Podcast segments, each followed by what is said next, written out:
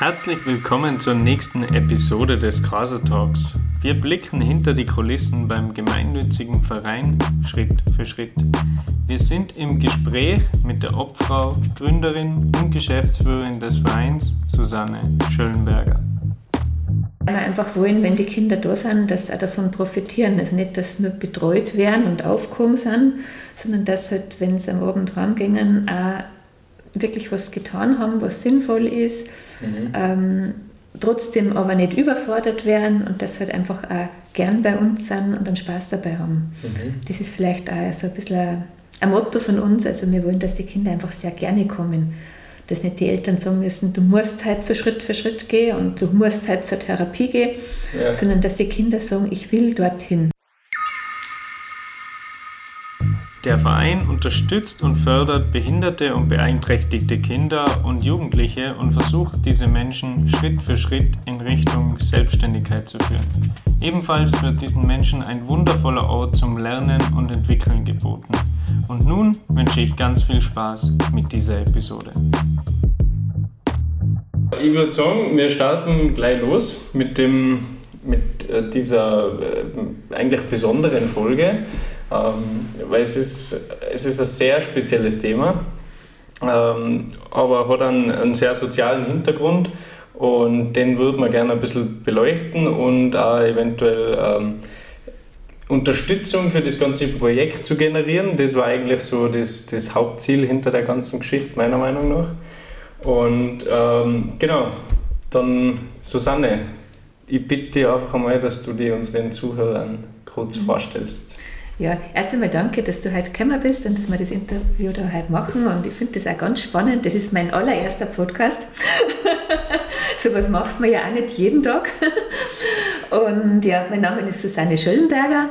Ähm, ich bin die Obfrau vom Verein Schritt für Schritt und habe den Verein zusammen mit anderen Eltern vor circa elf oder fast schon zwölf Jahren gegründet. Oh, das ist schon Zeit. Ja. Ähm, wie ist denn überhaupt dazu gekommen, beziehungsweise was war deine Motivation dahinter, dass du gesagt hast, da so etwas, so etwas brauchten, brauchen wir da in Tirol? Naja, im Grunde ist der Verein aus der Not heraus entstanden. Gell?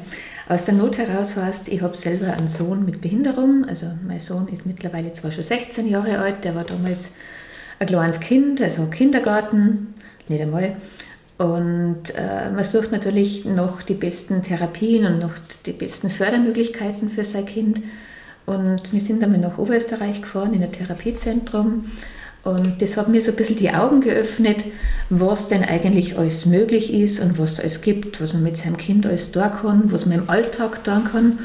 Ähm, weil bislang habe ich es eigentlich nur kennt, dass man am Montag zum Beispiel Nachmittag zur Physiotherapie gefahren sind, sogar bis nach Rosenheim am Dienstag zur Ergotherapie nach Wörgl, am Mittwoch zur Logopädie, auch weiß Gott wo. Also wir sind eigentlich äh, jeden Tag irgendwo im Auto gesessen und sind nachmittags zu irgendwelchen Therapien gefahren, zu Zeiten, wo das Kind vielleicht gerade eigentlich schlafen soll oder müde ist oder keine Lust hat. Und das Ganze war natürlich dann nicht so zielführend. In Oberösterreich habe ich so überlegt, erlebt, dass die Kinder einen ganzen Nachmittag oder einen ganzen Vormittag, manche sogar einen ganzen Tag da waren, die einfach in den Alltag äh, Situationen haben die Therapeuten gesehen und haben da eingreifen können, haben das fördern können. Und genau das war so spannend für uns. Und ich habe es dann auch erlebt, dass in den drei Wochen, was wir in Oberösterreich waren, sie mein Sohn zum Beispiel umdrehen hat gelernt. Also vom Bauch auf den Rücken. Ich meine, der war damals zwei Jahre alt. Das ist jetzt für ein anderes Kind ganz normal. Für uns war das ein Wahnsinnsmeilenstein und, und ja, das war wahrscheinlich nicht passiert, wenn wir nicht dort gewesen waren. Mhm. Und aus dem, außer was du da erlebt hast, hast du gesagt, ich gründe jetzt den Verein. Oder? Genau, also aus dem heraus, einfach weil wir gesagt haben, man kann nicht immer für drei Wochen nach Oberösterreich fahren. Es ist finanziell nicht möglich, es ist zeitlich nicht möglich. Es reißt natürlich die Familie auseinander. Und eigentlich, es gibt ja auch viele Kinder in Tirol, die das ja auch brauchen. Also es, wir können nicht alle nach Oberösterreich schicken oder das geht nicht. Und so gesehen haben wir das Konzept dann zusammen mit der Leitung von Oberösterreich äh, für Tirol adaptiert und halt versucht hier jemanden zu finden, der es macht. Ja, ich, ich denke mal, ich denk mal, dass das ähm, nicht unbedingt eine einfache Aufgabe ist, dass Nein, du das da die, die, richtigen Menschen findest, äh, die so am Projekt überhaupt gewachsen sind und da dann auch partizipieren wollen. Ja. Ähm, wie hat denn das ganze Projekt eigentlich gestartet? Also, wo dann die Entscheidung klar war, okay, passt, wir, wir brauchen jetzt auch sowas in Tirol. Ja, also es sind natürlich dann schon einige andere Eltern auch nach Oberösterreich gefahren, unter anderem die Brigitte Sieverer mit ihrem Sohn. Und die war eigentlich mit mir so ein bisschen die Initiatorin. Also wir haben uns beide immer gepusht und gesagt, na, jetzt gehen wir nicht auf, wir dann weiter. Weil natürlich haben wir auch Phasen gehabt, wo wir gesagt haben, nein, ich mag nicht mehr und überall werden wir Steine im Weg gelegt und es geht nicht und es geht nicht.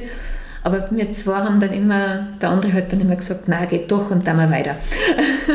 da haben wir uns gegenseitig motiviert. Ähm, darf man da mal kurz gleich mal einhaken und fragen, so, welche Steine sind eigentlich dann da, da so ja. weggelegt worden beim also Start von so einem Projekt? Wir waren natürlich sehr euphorisch und wir haben ja die Erfolge auch gesehen von Oberösterreich, was da möglich ist und auch was eigentlich finanziell sogar günstiger war, weil man Spätfolgen vermeiden kann und weil die Kinder super betreut sind und alles aus einer Hand kommt.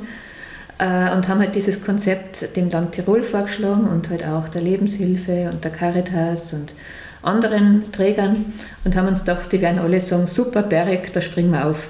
Also mhm. Also es war halt unsere Euphorie. Ähm, Carsten hat es dann, nein, das geht in Tirol nicht, weil das Reha-Gesetz das nicht vorsieht, also weil das eigentlich keine abbrechenbare Leistung ist, was wir da erbringen wollen. Mhm. Die steht nicht im Reha-Gesetz drin, das ist ja ein Landesgesetz mittlerweile durchs Teilhabegesetz abgelöst worden. Ähm, und wenn das nicht abbrechenbar ist, hat es eigentlich keinen interessiert. Mhm.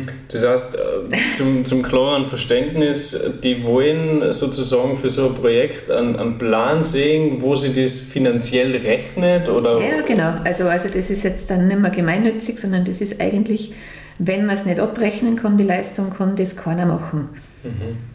Okay, ja. Äh, das klingt jetzt aber nicht so, als wäre man den, den, Menschen an sich in den Vordergrund ja. stellt und sagt, das, das ist die Ausgangssituation, die wir haben und mhm. da wollen wir eigentlich was besser machen. Und es hat dann eigentlich auch geheißen, eine Gesetzesänderung in diesem Ausmaß würde ungefähr zehn Jahre dauern, wo wir dann gesagt haben, naja, unsere Kinder sind jetzt zwei, drei Jahre alt. In zehn Jahren ist eigentlich der Weg, was man da mit dem Konzept bewirken möchte, für unsere Kinder zu spät, wir brauchen das gleich. Mhm. Und so ist es dann entstanden, dass wir einen Verein gegründet haben mhm. äh, mit sechs Eltern. Jeder hat irgendeine Funktion übernommen. Haben uns einmal die erste Therapeutin, die dieses Konzept auch mitträgt, äh, gemeinsam angestellt im Verein und haben die halt, ja, jeder halt ein bisschen was dazu zahlt. Mhm. Und so haben wir uns das im Grunde privat geleistet.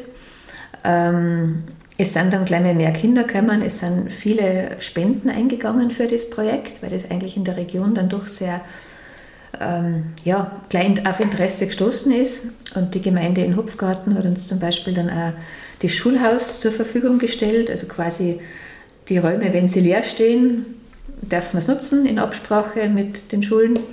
Das hat auch super funktioniert und das war eigentlich der Startpunkt. Mhm. Okay, also ist schon mal nicht unbedingt das, was man sich erwarten würde, wenn man auf das jetzige, was, was jetzt eigentlich aus die, in den zwölf Jahren passiert ist, elf Jahre, oder? Ja, also äh, 2009 ist, ja. sind wir gestartet, sind wir wobei Herbst, Herbst 2009 war es, also mit Schuljahresbeginn im Grunde. Ähm, und natürlich, es hat ja ganz, ganz klein gestartet, also es waren sechs Kinder und eine festangestellte Therapeutin da, also so eine Pädagogin, Therapeutin war da. Mhm. Und quasi Physioergologo sind Therapeuten dann dazugekommen, die sind aber quasi freiberuflich, sind nur stundenweise dabei gewesen. Und jetzt ist es halt so gewachsen, mittlerweile haben wir ja, über 35 Familien, sage ich mal, was wir betreuen. Und es, ist, es kommen eigentlich fast jeden Tag Anfragen, dass mehrere werden wollen. Mhm. Ähm, irgendwo sind natürlich dann auch Grenzen gesetzt. Aber wir haben mittlerweile neun Leute im Angestelltenverhältnis. Also es ist eigentlich fast eine Firma geworden, kann man sagen. Mhm. Aber wir sind nur ein Verein und es wird nur als Verein geführt. Ja. Das heißt ganz geringe Verwaltungskosten und wir machen auch ganz viel selber und ja, ist eigentlich. ja, zudem können wir ein kleines bisschen später noch. Ich möchte so ein bisschen das Schritt für Schritt abhandeln, damit man das ganze ja, ja. Konzept in der ganzen Sache ein bisschen besser versteht. Ähm, aber äh, gehen wir mal da in dem Punkt weiter. Was war denn eigentlich so das, Ziel an sich von dem Verein, aus dem dass das Ganze aus entstanden ist, die Hilfe von den Kindern, oder? Ja, also wir wollten in erster Linie die Kinder optimal fördern. Mhm. Und zwar eben nicht so, dass man sagt, jeden Tag woanders, sondern alles aus einer Hand. Also mit einem Team, das interdisziplinär zusammenarbeiten kann. Also sprich, dass die Therapeuten untereinander sich kennen, sich miteinander kommunizieren können, einen gemeinsamen Plan für das Kind entwickeln können und dass die Eltern dadurch auch entlastet sind, dass das Kind quasi immer am gleichen Ort das hat. Also es war nie eine Therapiestunde ausgefallen, weil der Therapeut krank ist, weil es sind ja dann andere da. Mhm. Und für die Eltern ist es halt toll, wenn es an einer Stelle ist. Und äh, ja, es ist einfach vom Handling viel, viel einfacher geworden. Ja, ja. Das und für die Kinder war es eigentlich auch nur ein großer Vorteil, sie sind nicht jeden Tag woanders hingerissen worden, weil man braucht ja ein bisschen einen Gewohnheitseffekt, speziell Kinder mit einer geistigen Beeinträchtigung, dauert das ja viel länger, bis man sich an eine Situation und eine andere Umgebung gewöhnt. Mhm. Ja, da, da würde man jetzt zumindest sagen, dass das das, das habt ihr erreicht, oder? Also Absolut, so ja. wie das Konzept jetzt da ist, ähm, hat das genau das erreicht, was ihr erreichen wollt, oder? Ja, na, auf jeden Fall. Also jetzt ist eigentlich genauso, wie wir es uns vorgestellt haben. Also die Kinder kommen im Grunde direkt nach der Schule oder nach dem Kindergarten zu uns, dann bei uns Mittagessen. Teilweise müssen sie da ein bisschen mithelfen, sofern sie halt in der Lage sind. Beim Tischdecken, beim irgendwas herrichten, beim Abräumen. Es ist beim Essen sind auch unsere Therapeuten bereits anwesend. Der eine schaut, dass man richtig sitzt. Der andere schaut, dass die Handführung passt oder dass der Löffel oder das äh, Besteck richtig in der Hand ist. Äh, der Logopäde ist dabei und schaut wegen Schlucken. Mhm. Weil es ja nicht nur Logopädie, ist ja nicht Sprechen, sondern es geht bei uns in erster Linie auch oft um Schlucken.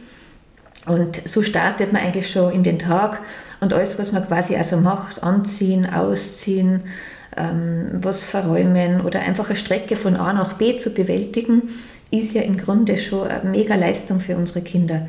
Mhm. Und das wird im Grunde alles gleich therapeutisch ein bisschen begleitet und somit auch der Alltag vereinfacht. Mhm. Richtig cool. Ähm, und zwar, jetzt habe ich einen kleinen Auszug, eigentlich wollte ich auf das hinaus auch ein bisschen mit der Frage, ähm, weil bei euch so groß steht, Schritt für Schritt in ein selbstständiges Leben da habe ich mir die Frage gestellt, wie schaut denn im Optimalfall so ein selbstständiges Leben dann für beeinträchtigte Menschen in weiterer Folge aus? Mhm. Ja, das ist natürlich sehr, sehr, sehr unterschiedlich. Gell? Also es gibt Kinder, wo man weiß, die werden das schaffen, die werden mhm. vielleicht einen Beruf erlernen können, vielleicht mit einer längeren Lehrzeit und in einer Wohngemeinschaft leben oder, also das war eigentlich der Traum. Mhm. Ähm, es gibt aber auch Kinder, die halt wirklich selber gar nicht viel da können, ähm, wo aber die Selbstständigkeit auch ein bisschen gefordert wird, weil jede Kleinigkeit, was sie erlernen, und wenn es gerade ein Brezen halten ist und von der auch selber abbeißen können, ist es für denjenigen, der sie später mal betreut oder begleitet, ähm, schon eine Erleichterung. Und für denjenigen, der es selber da kann, natürlich auch. Mhm. ein bisschen mehr Selbstbestimmtheit. Mhm. Ja. Und das war natürlich für uns auch so ein bisschen ein Traum, aber wobei da geht es jetzt schon fast einen Schritt weiter.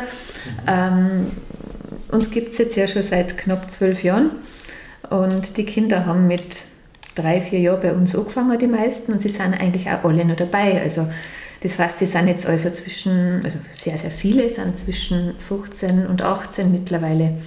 Und da ist jetzt natürlich die Frage, wie geht es weiter? Die Schule hört auf. Mhm. Äh, was passiert, wenn mein Kind jetzt 18 wird?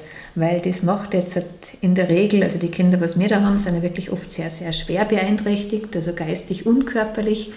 Die werden jetzt nicht eine Lehre machen und dann ausziehen und einen Freund oder eine Freundin haben und sagen, Mama, tschüss, mhm. sondern die werden wahrscheinlich sehr lange in der Familie bleiben und sehr lange betreut werden müssen und auch weiterhin Therapie- und Förderbedarf haben. Und es wäre natürlich ganz toll auf dem Bauernhof, wo wir jetzt sind. Also wenn man ausschaut, man sieht ja, da gibt es unheimlich viel zum Tor und zum Entdecken. Äh, war das natürlich eine sehr lebenswerte Umgebung, um da eine Tagesstruktur aufzubauen, wo man einerseits äh, was am Hof mithelfen kann, vielleicht sogar irgendeine ja, Aufgaben bekommt, also vom Tiere füttern, äh, Steuer ausräumen, was vorbereiten, Bioabfälle herrichten, was die Tiere haben können. Eier aufsammeln, beziehungsweise auch Marmeladen kochen dann und ernten. Mhm. Und also da gibt es ja unheimlich viele Sachen, bis hin zu einem Hofladen oder einem kleinen Café, was man machen könnte, mhm. wo man die Sachen, was man selber produziert, auch verkauft. Also da war eine ganz tolle Geschichte, auch für die Kinder oder für Jugendliche dann ab 18. Mhm.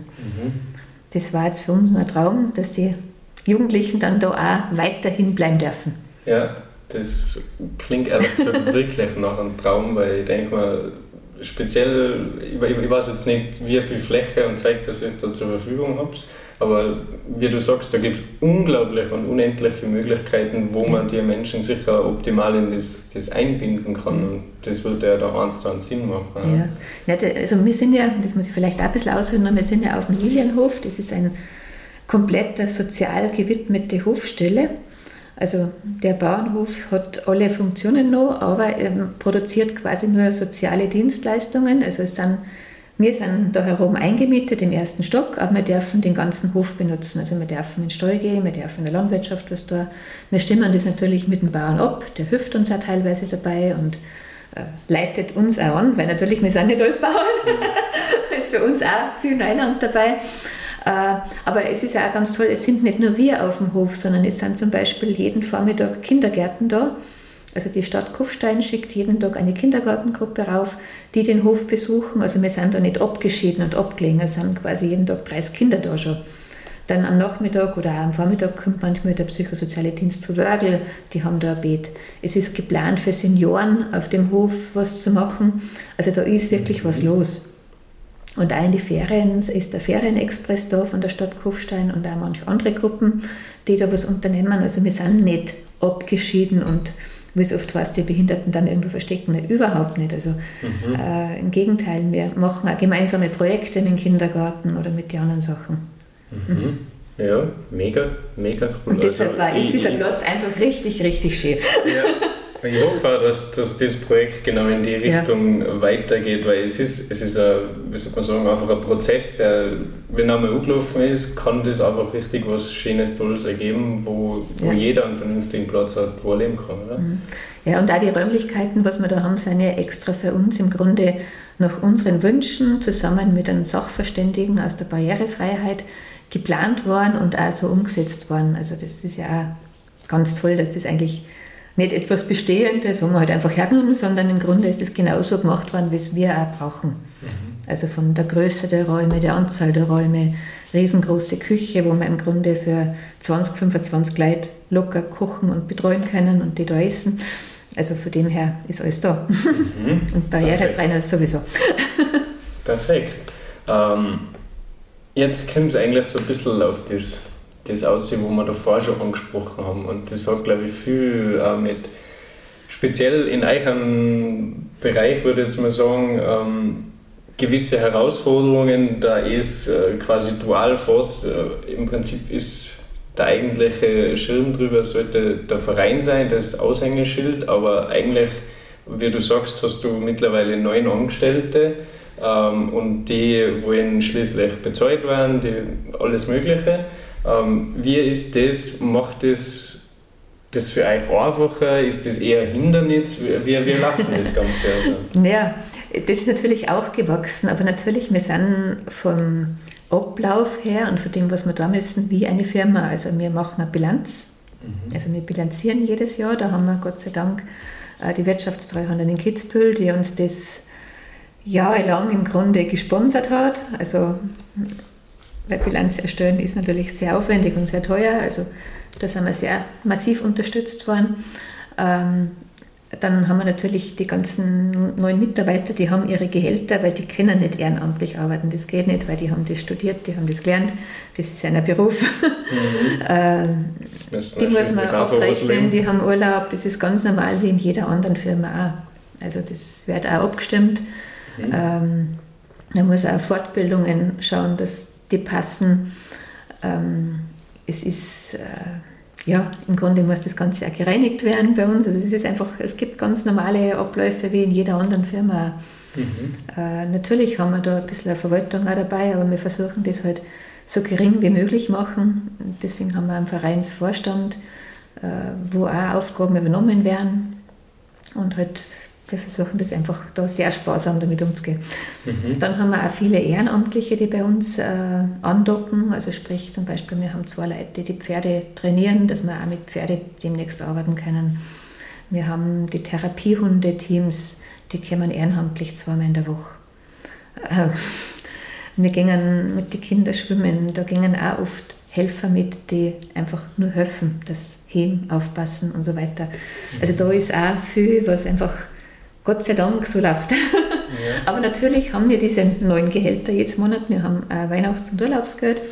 Also das haben wir natürlich und das müssen wir finanzieren. Und neun Gehälter mm, ist natürlich was, das ist ein ganz schöner Brocken.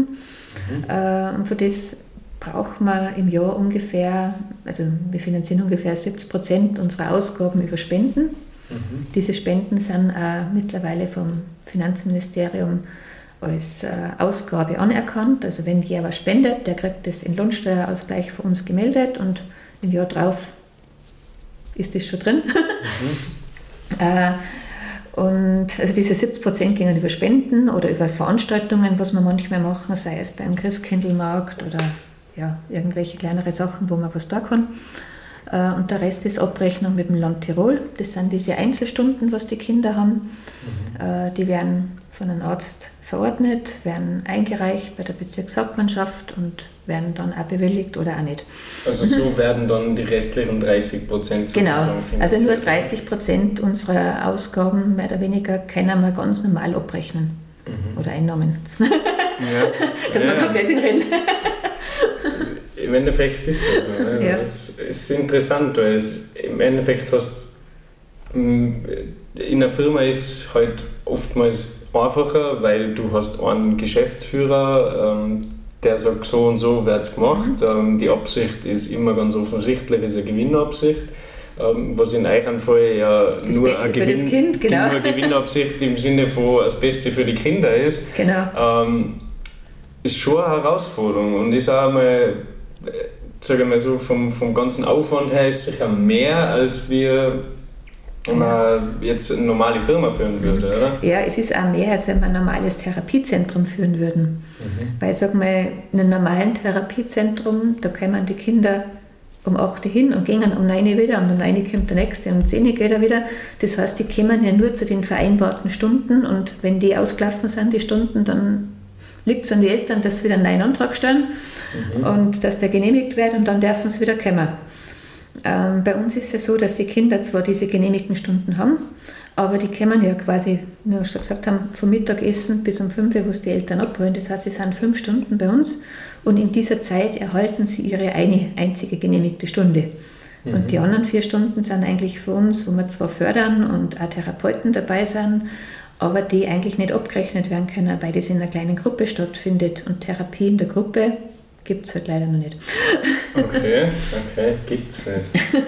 also das ist keine abbrechenbare Leistung und deshalb mhm. ja, wird das quasi über die Spenden finanziert. Und da ist dann schon, kann man sich eher in einer Hand ausrechnen, wenn die Kinder 40 Stunden Physio oder 40 Stunden Ergo und vielleicht noch 40 Stunden Logopädie haben, dann kommt man, wenn jemand viel Therapiebedarf hat, schon auf 120 Stunden im Jahr. Ähm, wenn es 10 Stunden bei uns in der Woche da sind und in die Ferien einen ganzen Tag, dann sind wir ganz locker schon 52 Wochen gibt es bei ca. 520 Stunden plus die Ferienzeiten, sagen wir 600 bis 700 Stunden sind die Kinder da mhm. im Jahr. Und 120 davon sind abbrechenbar. Ja, und der Rest, um das müsst ihr eh im genau. Endeffekt selber kümmern. Und der Rest oder? ist im Grunde das, was wir über Spenden machen. Mhm. Ähm, Gibt es da bevorzugte Methoden. Ich denke mal, dass die speziell auch Corona-Zeit und so jetzt da nicht unbedingt mitgeholfen hat. Nein, das war ähm. im Gegenteil. Das war sehr schwierig für uns, weil wir natürlich jetzt, äh, wir haben oft Spenden von runde Geburtstage, wo der sagt, na, die Verzicht auf Geschenke und dafür spendet es an den Verein. Das war natürlich heuer nicht, weil keine runden Geburtstage waren. Wir haben sogar jetzt einmal Hochzeitspaar gehabt, die gesagt haben, na, sie wollen keine Geschenke und auch keine Geldgeschenke zur Hochzeit, sondern bitte spendet an uns. Das habe ich einen Wahnsinn gefunden. Mhm. Ja, da kommt schon was zusammen bei durchschnittlicher Hochzeit, glaube ich. Ja, ja gut, das, das, war natürlich schon, das war in der Corona-Zeit, das war jetzt eine kleinere Hochzeit, ja, aber, trotzdem, aber trotzdem, dass das jemand so denkt, das war einfach sensationell. Dann haben wir natürlich Firmen, die halt auf Weihnachtsgeschenke verzichten oder einfach einmal einen Firmenlauf machen oder eine Veranstaltung machen. Ähm, das sind eigentlich die Sachen, wo Spenden eingehen. Mhm. Mhm. Äußerst spannend. Also hätte ich mir ehrlich gesagt nicht gedacht, dass, dass man, wie wir schon mal gesagt haben, dass da eigentlich so viele Steine in gewisser Weise in den Weg gelegt werden, wenn du wirklich ein Projekt hast, wenn man jetzt da von außen und von innen und von allen möglichen Seiten drauf schaut, eigentlich nur den sozialen Hintergrund hat. Und trotzdem muss irgendwo so viele finanzielle Sachen eingedacht werden, sonst funktioniert es nicht. Oder ich weiß nicht, wie, wie ist das aus deiner Lage? naja, Gott sei Dank, also wir haben halt, äh, wo wir den Verein ja gegründet haben, äh, haben immer gesagt, okay, wir müssen uns für die nächsten drei Monate immer die Gehälter leisten können. Weil im Grunde der Vorstand haftet ja auch immer nur für das, was da passiert. Gell? Mhm. Also wir sind ja sechs Leute im Vorstand und wir stehen natürlich eigentlich mit einem Fuß im Gefängnis, weil wir haften für alles, was da passiert. Also auch wenn ein Unfall war oder wenn äh, finanziell irgendein Problem ist, mhm. äh, ist es natürlich, also wir sind jetzt nicht, da gibt es eine GmbH und die haftet in der Höhe ihrer Einlage, sondern nein, wir stehen da drin. Also ja, und deshalb schauen wir natürlich, dass das, und ist jeder sehr interessiert dabei, dass das auch rund läuft und funktioniert. Definitiv. Also wie du sagst, wenn es mit anfängst, schon gefühlt Nein, das, ja, ja, das ja, ja, wie ist so, aus, aus rechtlicher Sicht. Genau, es ist wie auch bei den Seilbahnen, die Betriebsleiter nicht mit keinen Betriebsleiter von der Seilbahn tauschen. Mhm. Die haben ja eine unheimliche Verantwortung. Ja. Und, und bei uns ist eigentlich die Verantwortung auch groß, weil wir haben ja nicht, wir haben ja 35 Kinder da. Ja. Und, und die 35 Kinder sind oft äh, geistig beeinträchtigt, aber vielleicht auch körperlich nicht. Die können rumlaufen, die können super klettern, aber sie können die Gefahr nicht abschätzen, was da passiert. Mhm. Und da muss unser Team natürlich schon immer zwei Augen drauf haben. Also da kann man nicht einmal fünf Minuten, gehen wir kurz ein bisschen Handy spielen nebenbei. Mhm. das ja. geht sich einfach nicht aus. Das geht nicht aus. Also die Zeit, was die Kinder da sind, sind unsere Mitarbeiter zu 100 Prozent gefordert. Ja, okay. Interessant, interessant. ähm, und werden natürlich auch mit einem Lächeln dann belohnt von den Kindern. da läuft man den ganzen Tag einer nach und der schaut die ganze Zeit auf mich. ähm, hätte es für euch, wie, soll man sagen, so Vorteile, wenn man dieses Unternehmen führt? Ich glaube, ein bisschen haben wir es ja eh schon rausgekehrt. Naja, ja und nein. Ich meine, der Vorteil des Unternehmens war natürlich, dass wir von der Haftung ein bisschen befreit waren und dass ja. das vielleicht, äh, ja, dann ist es ein Unternehmen und nicht ein Verein. Mhm. Das ist einfach ganz ein anderer Anspruch. Mhm. Der Nachteil ist, wenn ich ein Unternehmen so führe, dann muss ich natürlich, äh, ja, da kriege ich natürlich noch mehr Auflagen. Also, weil als Unternehmen kann ich das ja eigentlich auch nur machen, wenn ich die Leistung zu 100% abbrechen mhm. kann, was ich mache. Also da müssen die auch die Stunden, was jetzt die Kinder in der Gruppe, was dann äh, abrechnen können. Und dann kriege ich wahrscheinlich aber so viele Auflagen und so viel Bürokratie wieder auferzwungen, dass ich wahrscheinlich zwei Leute mehr brauche. Mhm. Dass man das dann so bewältigen kann. Ich meine, wir dokumentieren jetzt auch alles und wir haben einen Pflegeplan für die Kinder. Wir haben beim Essen die Allergene, wir schreiben das alles auf, wer wann was isst. Also es ist jetzt schon eigentlich ein Riesenaufwand, eine Riesendokumentation für uns intern, wo wir die, die wir halt einfach auch machen, dass wenn was wäre, dass man auch nachschauen kann braucht er gerade an irgendeiner Bauchweh, Durchfall, sonstiges. Mhm. Ganz banal. Und äh, was hat der heute Mittag gegessen? Das müssen wir natürlich auch nachweisen können, was das ist, mhm. wenn wir mit den Kindern kochen. Okay. Also da wird auf Hygiene natürlich sehr stark geachtet. Aber ich sage mal, wenn ich das heute als Firma mache, dann habe ich natürlich die Auflagen wirklich als Muster. Mhm. Okay, das heißt... Es wird der Bürokratismus noch größer werden. Okay, ja. Ja, mein, es hat natürlich aus finanzieller Sicht gab es sicher den einen oder anderen Vorteil, was dann wieder natürlich irgendwo was liegen bleibt, wo es mehr um, um, Richtung Wohlbefinden der Kinder und so weiter geht. Nicht? Genau. Ja, dann muss natürlich auch ganz anders fahren. Das ist so eine schmale Gratwanderung ja, das ist bei euch. Also das ist und, und, faszinierend. Äh, so gesehen ist der Verein als Verein immer nur toll, weil man halt einfach sehr ähm, mit der engen, ganz äh, kleinen Verwaltungsgeschichte fahren können. Mhm. Ja, Ist das äh, so der Hauptvorteil, warum das nur so ist? Oder naja, weil natürlich auch, wenn es eine Leistung, die wir erbringen, eigentlich keinen interessiert, weil man es nicht abrechnen kann, dann können sie mir natürlich auch bestimmen, wie gut die ausgefeilt ist. Mhm. Also wir haben momentan einen Betreuungsschlüssel für die Kinder von 1 zu 1 oder 1 zu 2. Das heißt, wir haben eigentlich, auch wenn wir eine Gruppe haben, wo jetzt vielleicht fünf Kinder da sind, sind auf jeden Fall vier Mitarbeiter für uns in der Gruppe. Und zwar ausgebildete Mitarbeiter, also nicht nur einfach Helfer, die Mhm. Die einfach ja. da sind, weil sie genau. es gern tun. Weil wir einfach wollen, wenn die Kinder da sind, dass sie auch davon profitieren. Also nicht, dass sie nur betreut werden und aufkommen sind, sondern dass halt, wenn sie am Abend heimgehen, auch wirklich was getan haben, was sinnvoll ist. Mhm. Ähm, trotzdem aber nicht überfordert werden und dass halt einfach auch gern bei uns sind und einen Spaß dabei haben. Mhm. Das ist vielleicht auch so ein bisschen ein Motto von uns. Also wir wollen, dass die Kinder einfach sehr gerne kommen dass nicht die Eltern sagen müssen, du musst halt so Schritt für Schritt gehen und du musst halt zur Therapie gehen, ja. sondern dass die Kinder sagen, ich will dorthin. Ja. Und das haben wir eigentlich erreicht. Also äh, mhm. das ist eigentlich äh, am Rande, das, ist, äh, das hat mich total gefreut. Wir haben eine Familie, ähm, wo das Kind äh, so gern zu uns kommt, dass die Mutter sagen kann, wenn du jetzt daheim nicht brav bist, sozusagen, unter Anführungszeichen, so ein bisschen kleine Erpressung, was man halt als Eltern auch manchmal macht, dann darfst du nicht so Schritt für Schritt gehen. Und das hat mich total gefreut, wo mir die Mama das gesagt hat, dass das eigentlich so weit ist, dass mir quasi interessanter sind als Fernsehen zum Beispiel.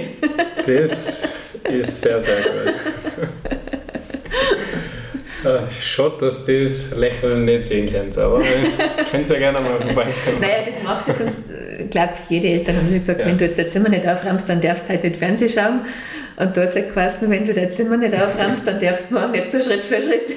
Ja, ja. Und das finde ich halt einfach sensationell, das dass das funktioniert. Wie du sagst, ist sensationell, dass das überhaupt so weit gekommen ist, dass die, genau. dass die Kinder wirklich so gern da sind. Ähm, ich habe jetzt schon sagen wir, eine lange Referenz, speziell du mit deinem eigenen Sohn ähm, und mit den Kindern, die äh, schon seit zwölf Jahren bei euch sind. Was hat sich denn in der Zeit so bei den Kindern getan, verbessert? Was sind so die, für die die, die schönsten Momente? Sagen wir es einfach einmal so. Naja, es gibt, es gibt ganz viele Momente.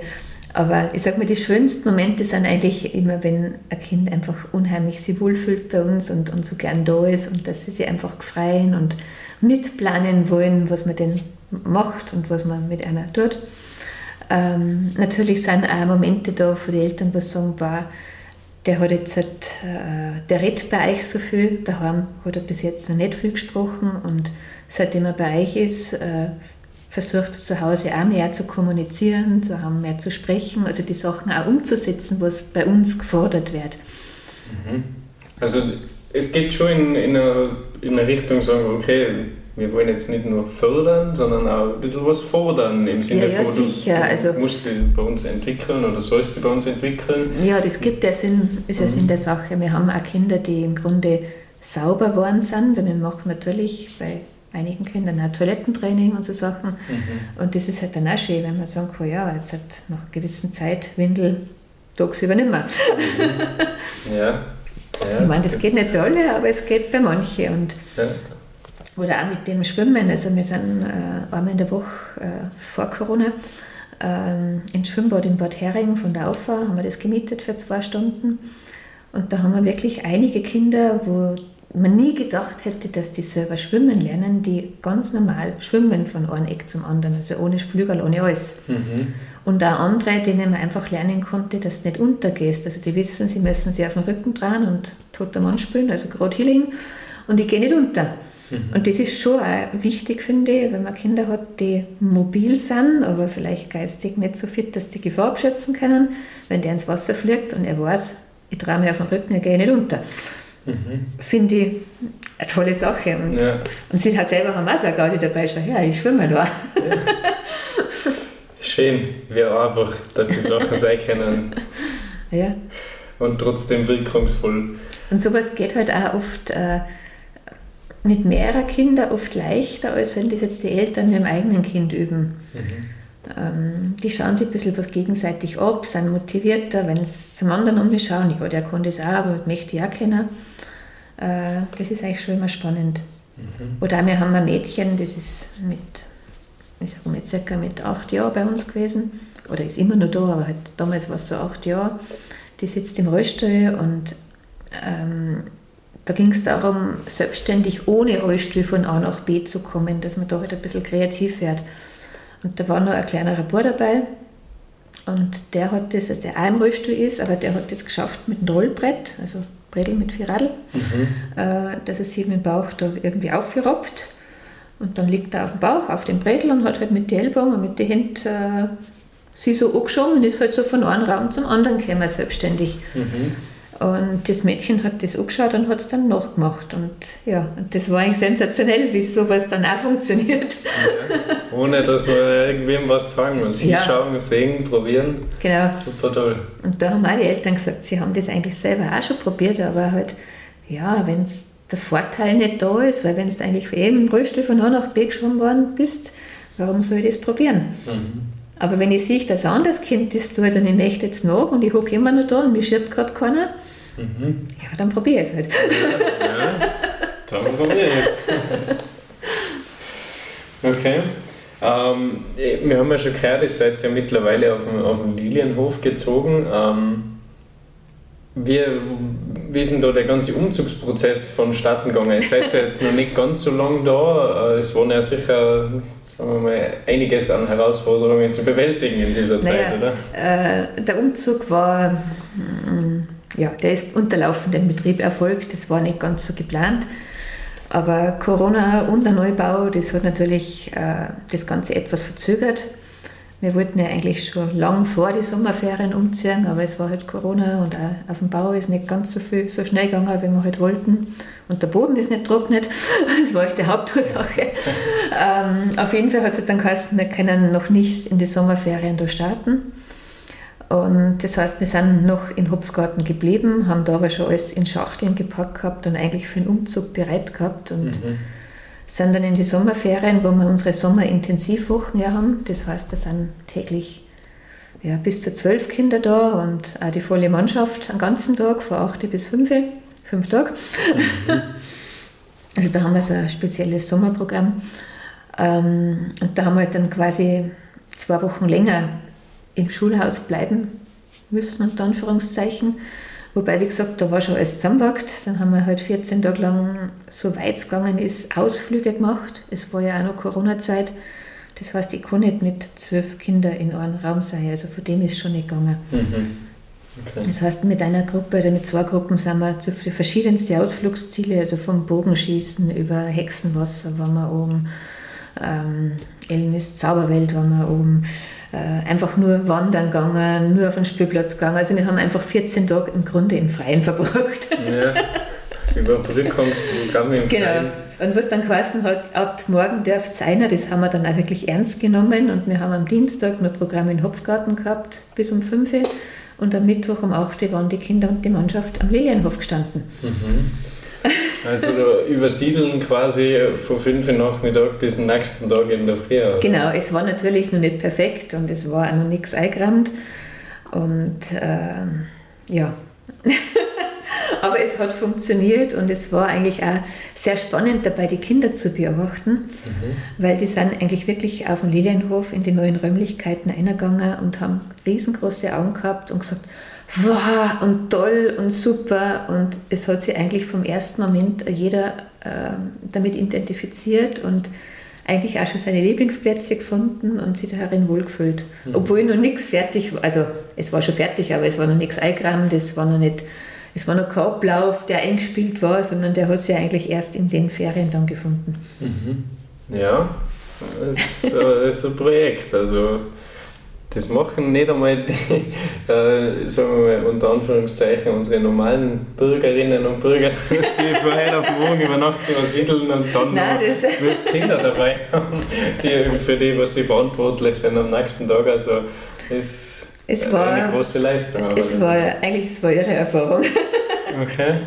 Aber wir waren alle so, äh, äh, alle so motiviert und wir haben uns alle so auf den neuen Standort gefreut. Ja dass jeder, also das war natürlich schon auch eine Teamentscheidung, wo wir gesagt haben, sollen wir jetzt noch bis zum Wochenende warten, dann haben wir Zeit, das umzuräumen und aufzuräumen oder sollen wir wirklich von Dienstag auf Mittwoch das machen. Und wir haben es wirklich von Dienstag auf Mittwoch gemacht. Es haben auch einige Eltern dann mitgeholfen, also die haben dann auch gekocht und haben das Essen gebracht für die ersten drei Tage. Ähm, es haben Eltern sind gekommen und haben gesagt, ich räume euch die Glasel in der Küche ein und das ein und äh, beim Putzen haben ganz viel geholfen. Also es war dann schon Hilfe auch da. Mhm. Aber natürlich, es war trotzdem, die ersten drei Tage war... Ja,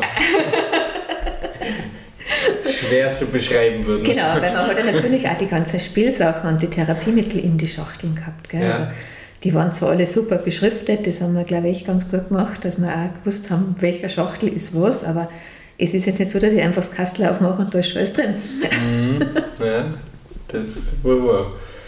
Ähm, was darfst du sagen, hat sich in der Zeit getan, seitdem das ist da seid ihr, du hast ganz kurz beschrieben, die Kinder waren hellauf begeistert, gleich von Anfang an. Ähm, hat sie, haben sie irgendwelche anderen ähm, Vorteile für, unter Anführungszeichen, oder wie soll man sagen, ähm, hat sie irgendwas Großartiges getan ja. bei den Kindern? Hat sie die neue Umgebung gut auf sie ausgewirkt? Also für die Kinder ist die neue Umgebung schon mal sehr positiv. Ich meine, sie waren auch im Hupfgarten gern. Das darf man jetzt nicht, äh, nicht sagen, dass sie nicht da oder da, also das ist einfach auch die das, was man mit den Kindern dann, dass das mhm. so gern haben. Aber natürlich, wenn ich in Räumlichkeiten bin, die einfach vieles ermöglichen, also wo ich einfach auch die Sachen stehen lassen kann und am nächsten Tag weiter dran arbeiten und die muss nicht verrammen und am nächsten Tag wieder herrammen, sind da einfach schon viele Sachen, wo man auch größere Projekte machen können. Also wir, wir werken und basteln mit den Kindern jetzt eigentlich viel, viel mehr, als ob wir es in Hupfgarten da können. Mhm. Einfach weil wir auch die Möglichkeiten haben. Also also Platz und, Platz und, und äh, Gerätschaften und, die Natur und auch, ich sage mal, äh, seitens der Familie vom Bauernhof, wir gesagt haben, wir brauchen ein paar kleine Astel oder Holzstämme oder Scheiben oder so, der saust auch gleich in den Wald auf und schneidet uns das ab und bringt uns das und hilft uns. Und das ist halt einfach toll, gell? dass ja. man da so den Zusammenhalt auch noch hat. Ja, absolut. Also wie eine große Familie. Ja. Und natürlich hat sich auch der Ablauf geändert, wie was gemacht wird und passiert. Weil wir halt jetzt einfach auch eine riesengroße Küche zur Verfügung haben, die uns der VSD von Kitzbühel auch gesponsert hat. Und auf das wollte ich eh noch ganz kurz eingehen, weil eine schöne Tafel ähm, vor der Tür hängt und ich finde, das sollte man schon auch noch würdigen, weil ich glaube, äh, die haben das einen ganz großen Beitrag geleistet. Das war ein sehr großer Beitrag und sie haben uns auch schon die Jahre zuvor immer wieder mit Therapiemitteln und mit einzelnen Projekten unterstützt. Und da jetzt die Küche, das war schon sehr, sehr wertvoll und für uns sehr gut mhm. und lebensnotwendig. Und man merkt einfach, die Küche ist auch so ein bisschen ein zentraler Raum geworden. Da passiert so viel. Also es wird natürlich ein Kochplan erstellt, was es zum Essen gibt für die Woche. Ähm, da dürfen die Kinder aber auch schon manchmal so ihre Wünsche äußern. Also nächste Woche darf ja, das Kind das oder so wünschen. Ob es dann gemacht wird, das muss man schon abstimmen, aber zumindest die Wünsche sind da. Mhm. Dann wird auch überlegt, äh, wie können die Kinder damit einbezogen werden, was können sie vorbereiten, was können, kann geholfen werden. Wir haben Kinder, die freuen sich schon aufs Kochen einmal, also fittere Kinder, die das dann. Ähm, dann ist die Küche natürlich auch ähm, ein kommunikativer Raum geworden. Also Einfach weil da Tische und Stühle sind, natürlich passiert da auch noch mehr. Also da wird auch, sei es in der unterstützten Kommunikation gearbeitet. Da haben wir jetzt Tafeln aufgestellt, ich habe Hunger, ich habe Durst, wo die Kinder auf eine Taste drucken und der sagt es dann, also wenn der Kind nicht sprechen kann. Das sind einfach so viele kleine Sachen dazu eingebunden worden, die halt vorher nicht möglich waren, weil wir den Platz nicht gehabt haben. Mhm. Ja, faszinierend. Also ich habe die Tafel schon gesehen, die ist genial. Ich habe Hunger, gell? Ich möchte einen Saft. Und es wird auch immer wieder ausgetauscht, die Befehle da drauf und ja. erweitert. Ja, das ist cool einfach. Das ist einfach sehr, sehr gut die Mittel, die man in sämtlichen Quellen beziehen kann, einfach gut mit eingebunden ja. und eben zum zur Förderung der Kinder einfach ja. eingesetzt ist. Und es ist halt, halt keinen Sinn, dass ich sage, ich mache jetzt eine Stunde nur das Training, sondern das ist halt einfach, wenn ich wirklich Durst habe, dann drücke ich da drauf und deshalb ist die Tafel in der Küche halt einfach super aufgekommen. ja, absolut. ähm, ich habe mir, hab mir irgendwie die, die, die äh, Frage aufgeschrieben in die Richtung, für welche Kinder ist dann sozusagen der Verein gedacht, aber davor wollte ich eigentlich noch mal fragen, gibt es überhaupt nur Plätze? Weil du sagst, du kriegst, du kriegst ständig Anfragen. Ähm. Ja, nein, es gibt nur Plätze. Also, mhm. Ähm, also wir haben nur Plätze da und äh, natürlich schauen wir bei den Plätzen, dass das auch zum Wohl der Kinder, dass die Kinder so halbwegs in Gruppen zusammenpassen. Dass mhm. es natürlich auch für die Eltern von der Anfahrt her passt, ob es vielleicht Fahrgemeinschaften gibt oder so, weil das heißt natürlich schon, dass die Eltern die Kinder herbringen und wiederholen. Mhm. Beziehungsweise teilweise haben Eltern auch schon einen Samariterbund oder ein Sammeltaxi von der Schule direkt zu uns bestellt. Funktioniert auch einwandfrei. Ähm, aber da muss man einfach schauen. Aber es gibt nur Plätze. Und für die Kinder ist so, die kleinsten sind im Kindergarten im Grunde und die ältesten sind eigentlich jetzt schon volljährig. Mhm. Also das, das Spektrum, sehr, sehr das Spektrum, Spektrum, ist sehr breit. Mhm. Man muss einfach schauen, wo es am besten passt. Mhm. Natürlich, es gibt leider auch Kinder, wo man sagt, da passt es nicht, aber da ist halt vielleicht auch so, dass, ähm, dass genau nur ein Tag passt für die Eltern, wo ich sage, genau das ist der Tag, wo wir halt einfach wirklich voll sind. Mhm. Also wir haben jetzt von, momentan von Dienstag bis Samstag offen ja. und es gibt halt ein paar Tage, wo halt einfach, ja, wo wir voll sind. Mhm.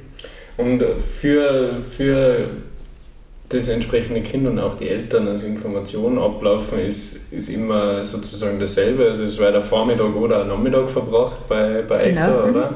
Und da, ich sage, ihr seid da die Profis, gell? Ich bin nur ja, nein, es ist sehr meisten, Blaumann da die Fragen stellen, aber ähm, die meisten Kinder sind eigentlich zwei Nachmittage oder manche auch Vormittage bei uns. Mhm. das kommt jetzt immer darauf an, wie es von der Schule, vom Kindergarten, vom familiären Umfeld passt und welche Therapien sie auch benötigen. Dass man sagt, äh, wenn er Physiotherapie braucht und an dem Tag haben wir aber schon zehn Stunden Physiotherapie voll, dann nutzt der Tag halt leider nichts. Mhm. Ähm, deshalb, da muss man einfach ein bisschen schauen, aber im Grunde findet man da eigentlich immer eine Lösung. Aber im mhm. Grunde sind es meistens zwei Nachmittage. Mhm. Okay. Das heißt von Mittagessen bis Abend oder von nach dem Frühstück bis zum Mittagessen. Bei Mittagessen sind oft beide Gruppen da, die Vormittags- und die Nachmittagsgruppen. Ah, okay. Ja, dann geht es quasi in Ohren, dass sie bei Mittagessen naja, oder. In Ohren jetzt nicht, aber es, ist jetzt, es hat sich einfach so herauskristallisiert, wenn die Eltern die Kinder jetzt um halb eins holen werden und mit dem Fahrtweg und dann daheim noch kochen, das ist einfach für viele ein bisschen schwierig geworden. Mhm. Und deshalb haben wir es quasi mit dem Mittagessen und es ist dann schon ein bisschen versetzt, weil alle auf einmal das werden wir jetzt nicht schaffen, weil die Kinder da Hilfestellung brauchen. Also das ist nicht so, dass ich sage, äh, holt euch was und da ist der mhm. Teller, das sondern im Grunde, es müssen ja 90 Prozent brauchen eine Hilfestellung beim Essen. Ja. Ja, also ist das im Prinzip auch ein Vollzeit-Job, ja, ja. genau. da, darauf zu achten, dass, wie wir eh schon gesagt haben, ob die Haltung passt, ob Einmal das und auch das äh, vom, vom richtigen Essen, weil wir haben ja Kinder mit Allergien oder wo man auf das oder das aufpassen muss. Ja. Mhm. Ähm, was sind denn so aktuell eure größten Herausforderungen, die ihr zu bewältigen habt oder versucht? Oder wie? Ich weiß jetzt nicht genau, wie man es ausdrücken soll, aber. Naja, kann man jetzt eigentlich gar nicht so sagen. Also die größte Herausforderung ist einfach immer weiterhin zu überleben. Mhm. Also das ist, das ist eigentlich das A und O. Also wir haben oft Anfragen, wir, wir möchten gerne ein Projekt machen, können wir nicht irgendein Projekt oder was ganz Spezielles fördern oder äh, wenn wir Spende kriegen, wo ich sage, nein, also bei uns ist eigentlich einfach das Gesamte schon das Projekt, weil es nutzt mir nichts, wenn ich jetzt halt irgendeinen Teilbereich äh, finanziert kriege, aber wenn das Gesamte nicht passt. Mhm. Also ich muss einfach immer schauen, dass genügend Geld für die Gehälter da ist und für die Miete und dann können wir nur zusätzliche Sachen machen. Ja, ja, ich verstehe. Ähm, was waren jetzt für euch, ich glaube, jeder, der was zuhört, der, der weiß schon, in was Richtung dass das geht, aber was, was waren jetzt für euch so die hilfreichsten Unterstützungen, die, die jemand bieten könnte, der in der Lage ist zu unterstützen? Naja, leider, leider, ich muss echt nur sagen, es geht leider mit Geld. Also wie mhm. gesagt, wir müssen ja die Gehälter zahlen, was für die Mitarbeiter. Ähm, und das geht halt leider nur mit Geld. Und da freuen wir uns aber schon für 5 Euro, 10 Euro. Natürlich freuen wir uns auch, wenn eine Firma 1000, 2000, 3000 Euro spendet oder auch noch mehr. Oder wenn irgendeine richtiges, äh, Veranstaltung für uns gemacht wird, wo man sagt, äh, da geht der Erlös an uns. Mhm. Äh, das ist immer natürlich ja, das Beste, was man da kann. Natürlich kann man sagen, ich habe jetzt äh, Futter für die Tiere, was den Bauern hilft. Ähm, aber mit Sachspenden ist es halt oft so, sie müssen Hygieneanforderungen äh, erfüllen. Sie müssen genau in das passen, was man gerade dann. Das ist nicht ganz so leicht. Mhm. Also das Einfachste ist, ja. ist halt einfach gut. Natürlich haben wir auch schon Spielsachen geschenkt gekriegt und so, aber das passt halt leider nicht immer. Also ja, ja. Und das ist dann oft blöd, wenn man sagen muss, es ist nett, aber mit den Stoffpuppen kann man halt nichts anfangen, weil das Hygieneerfordernis dann nicht passt. Mhm. Weil wir müssen sie auch waschen können und desinfizieren können. Ja. Ja, also nicht nur in Zeiten Corona, sondern das ist immer so. Ich denke mal, also da, da gibt es sicher ganz, ganz viele Aspekte, wo man es vielleicht gut meint, aber einfach da überhaupt noch nicht Bescheid weiß, wie ja. interne Prozesse zum Ablaufen haben, wie der ganze Verwaltungs- und bürokratische Aufwand nur zu ganz Kleinigkeiten oft mhm. schon ist. Ne? Ja, und wir haben natürlich auch Jugendliche, die ja eigentlich nur oft wie ein Baby reagieren und alles im Mund stecken und verschlucken könnten. Also da mhm. müssen wir auch aufpassen und ja. ja.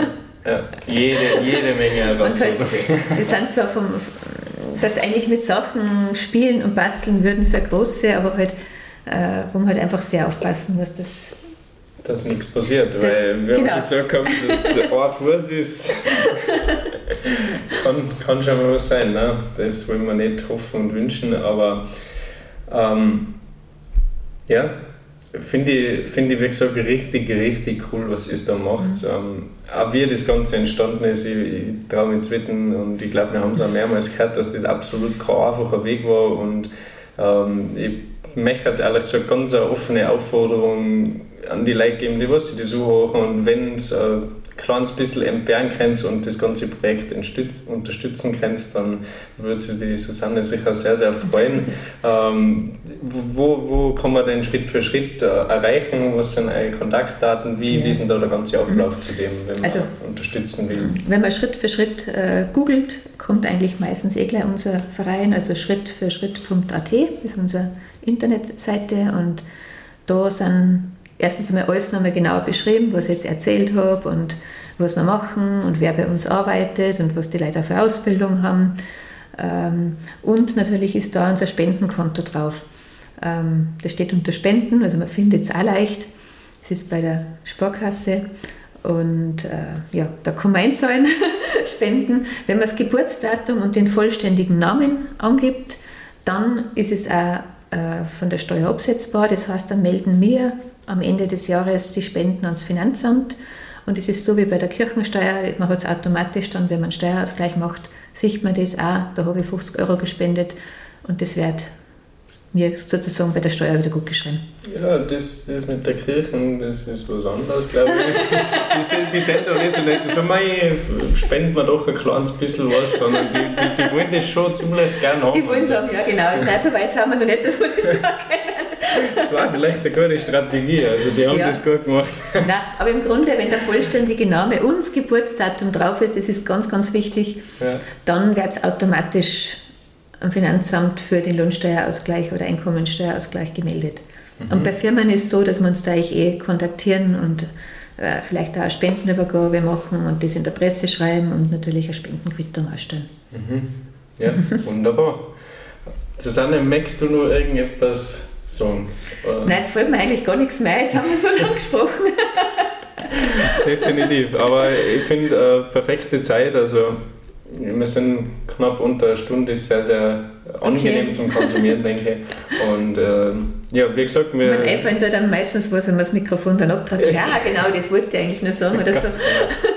Aber ich denke, das Wichtigste. Ist es, glaube ich, äh, fällt mir jetzt gerade nichts ein. Ich denke, das Wichtigste ist auf alle Fälle, wenn irgendwo Unterstützungen möglich sind, dann äh, wird sich der Verein sehr, sehr über die ganzen Unterstützungen freuen. Ich hoffe, wir haben ein bisschen darlegen können, warum dass die Unterstützungen so wichtig sind und dass das nicht einfach ist, dass irgendjemand eine Gaudi damit hat, sondern dass das wirklich nur den Kindern und diesem Projekt zugute kommt. Und wie gesagt, ich bedanke mich nochmal recht herzlich, dass du Zeit genommen hast für dieses Interview und ich wünsche euch ganz, ganz viel Erfolg und Glück und ich hoffe auch, dass die weitergehenden Projekte mit dem Hof genauso werden, wie es euch vorstellt und dass, dass da alles so einbinden könnt.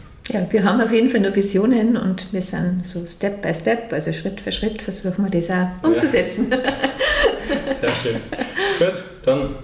Vielen Dank. Dankeschön und bis zum nächsten Mal.